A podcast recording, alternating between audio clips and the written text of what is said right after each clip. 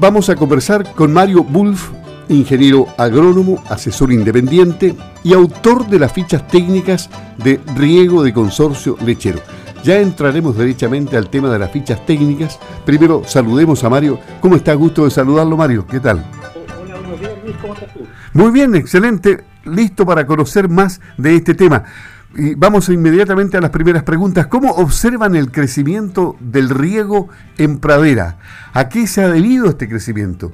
¿Y qué pasa con los productores lecheros? ¿Cómo estamos ahí?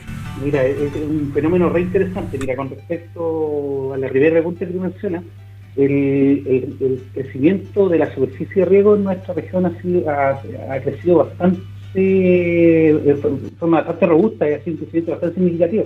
Hoy día estamos de no tener prácticamente muy pocas hectáreas bajo riego, estamos hoy día bordeando probablemente las 10.000 hectáreas. Digo probablemente porque es el dato que va a entregar el, censo en su minuto y nos vamos a sorprender en la superficie cubierta en riego aquí en la región. Y, de esa superficie yo diría que el 90% son cultivos forrajeros de explícito interés para, para los ganaderos. Eh, y, con, respecto a qué ha gatillado esta situación, mira, eh, hay en esencia, para mi juicio, son dos disparadores. Uno tiene que ver con el, efecto climático. Eh, en los últimos 30, 40 años, las precipitaciones, particularmente en el periodo estival, eh, se han reducido bastante.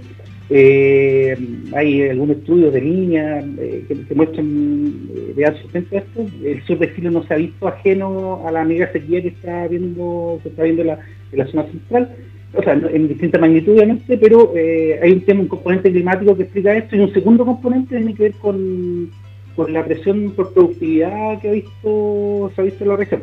de hecho, en, lechería en particular, eh, hace un par de años atrás lo, lo, estándar era reducir 6.000 litros por hectárea de leche y hoy un productor bueno supera las 15.000. Entonces, estas dos, estos dos eh, drivers están eh, eh, explicando este, este, creciente uso de esta tecnología en el de Chile. Y, en este escenario, ¿qué pasa entonces con los productores lecheros?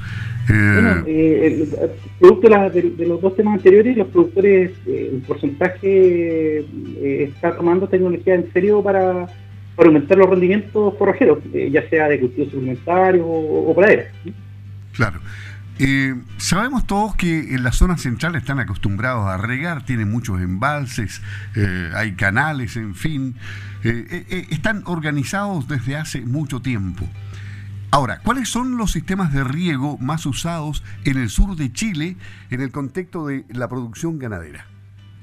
Mira, esencialmente el sistema de riego aquí en el sur de Chile es el riego por aspersión. Es un riego tecnificado de eh, alta eficiencia de uso del agua eh, y, el, más popular que estimula un poco la lluvia, en, simple. Y eh, el más popular hoy día para en ganadería, prácticamente los lecheros, se está haciendo el riego por tajas, que es un sistema semifijo que es un, lateral con expresores que, son móviles.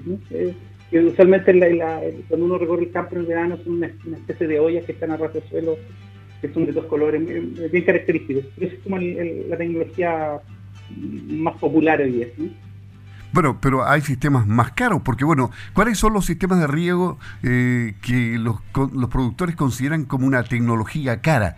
¿Cuál, cuál es el costo-beneficio de estos? Mira, el, riego en sí es una tecnología de corona, es decir, es la quinta de la torta. Es decir, que para pensar en riego, tú como productor lechero eh, tienes que tener solucionado varias cosas de base antes. Eh, el tema de fertilidad, el tema de la composición botánica, eh, el tema del manejo de las praderas, y recién ahí pensar en riego para dar el paso final a, a mayor productividad. Eh, para que tengas una noción de valor, el, riego es una, inversión de un, millón y medio a dos millones de pesos por hectárea. Entonces, eh, eh, en esencia, una inversión interesante, potente, pero definitivamente si se hace las cosas bien previas, es una, tecnología totalmente rentable. O sea, ¿se paga sola en cuántos años? Bueno, va a depender obviamente de, lo que quiera regar, pero dependiendo del cultivo, perfectamente en 4 o 5 años está totalmente paga. Y una inversión que dura 10, 15. y ahora vamos a la ficha, porque en estas fichas que desarrolló el consorcio lechero, Se plantea que hay elementos técnicos y de manejo por mejorar. ¿Se está regando bien? Mira, esto, tiene dos dimensiones. Mira, en términos de macros, eh, yo creo que sí. ¿En qué sentido? Que esta es una región con el riego de riego la tenencia bastante joven. Por lo mismo, el 100% del riego en el sur de Chile es riego tecnificado, es decir, con alta eficiencia de uso del agua. De hecho, hay, estudios que muestran que nuestra región es la que tiene la mayor eficiencia de uso de agua del país. ¿ah? Es un datito que te entrego. ¿Por qué? Porque en el fondo acá no, no hay riego gravitacional, un poco los riegos por tendido, los riegos por surco, que son muy populares en la zona central. Eh, eh, así que ahí estamos partiendo de un nivel eh, interesante como, tecnología. En términos de microgestión, eh, por lo mismo, esta es una tecnología que está en su infancia en la región, entonces hay mucho aprendizaje por hacer. Y bueno, y, las fichas que estamos desarrollando con el consorcio buscan justamente poner nuestra gotita de agua, si me permite la analogía, para mejorar este punto, de cómo gestionar el riego hacia Ahora, en la primera ficha se expone una lista de aspectos a revisar en el sistema de riego por aspersión por tasas. Ah, ¿Cuáles son los temas que destacaría para hacer una buena preparación técnica antes de regar? Bueno, en primera instancia, bueno, los invito a leer las fichas y en primera instancia, eh, todo. la excelencia está en los detalles, así que les invito a conocer estas fichas que hemos preparado para ustedes pero bueno, así en, resumidas cuentas, eh, así como temas clave, eh, un poco eh, verificar las presiones del, sistema, cómo está precipitando, con qué uniformidad, es, la clave. Pero eso se explica muy bien, o creemos que se explica muy bien en, las pautas que estamos desarrollando. Ya, y ahora vamos a los errores comunes. ¿Cuáles son los errores más comunes en el riego de praderas con, con este sistema? Mira, esencialmente a mi juicio son eh, temas de microgestión, eh, producto este, de este, aprendizaje que uno estamos desarrollando en el sur. Eh, pero, por ejemplo, una pregunta clave es cuándo comenzar a regar, cómo monitorear la humedad en el suelo y todas las decisiones que eso implica. y algo que se ve bastante común es el sobreriego, en el fondo es, hacer funcionar el equipo más allá de lo que tú necesitabas regar. Así que ya son como los errores más frecuentes, pero yo, eh, a mi juicio es un problema de aprendizaje que estamos tratando de subsanarlo con estas cosas. Este es un tema, y voy a lo personal, este es un tema que le apasiona a usted, ¿eh? sí, claro, mira, es un, camino que he recorrido de, ya hace un par de años. He tenido la oportunidad de trabajar obviamente en Chile, en Nueva Zelanda, en Uruguay. Así que el, tema del agua es, es, un tema apasionante, así que eh, yo, creo que hay varios que compartimos esta noción. Ahora, como, asesor, ¿nos puedes compartir frente a lo que será esta temporada primavera-verano en las praderas del sur de Chile? Hay varios pronósticos ya, pero eh, ¿cuál es la información que tú has reunido? ¿Qué es lo que tienes respecto a esto? Mira, eh, he conversado con mi bola de cristal eh, y mira, no, mira, eh, eh, hace un par de semanas, tanto el, el, el Torres, la Dirección de Meteorología, han estado mostrando algunas charlas de cómo viene la mano para la primavera. Y, se está mencionando que estamos en un año, año niña, el cual está ofreciendo algunos escenarios o la probabilidad de ciertos escenarios y eh, uno de esos escenarios probables podría ser un, verano subnormal en lluvia, así que más vale prevenir que curar. O sea, los impactos del fenómeno de la niña son conocidos ya, lo, estamos viviendo hace tiempo.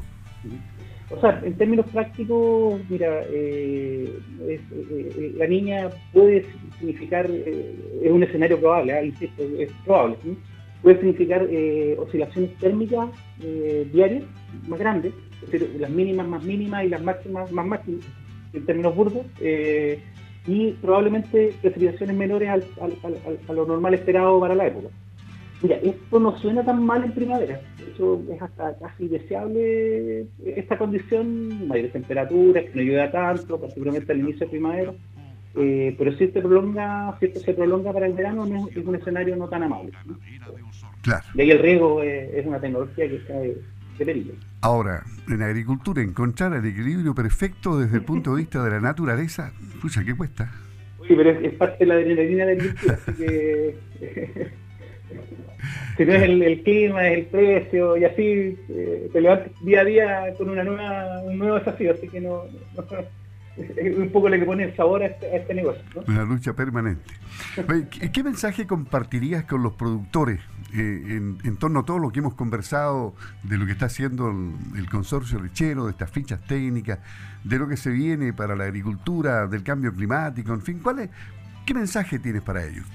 Bueno, primero que nada, eh, los invito a conocer las, las, pautas que está generando el consorcio, un, un proceso colectivo ahí de, de, varios personas del consorcio y eh, un poco para entregar buenas prácticas y, en, el tema del riego y, al fin del día el riego eh, hace la diferencia y un buen riego hace una buena diferencia. Así que eh, los invito a conocer estas pautas, yo creo que van a ser súper útiles, particularmente a los que quieran regar en un futuro cercano o a los que ya estén regando eh, hoy día.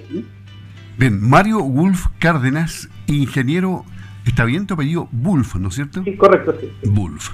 Wolf Cárdenas, eh, ingeniero agrónomo, asesor del consorcio lechero conversando con nosotros aquí en Campo al Día. Esperemos tenerte nuevamente por acá para que entregues importante información que tú siempre manejas, Mario. Un gusto, hasta pronto. No, un gusto, así que cuando quieras. Que muy bien. ¿eh? Ok, adiós, gracias. Ahí teníamos a Mario, Mario Bulf Cárdenas, el ingeniero agrónomo asesor del consorcio lechero.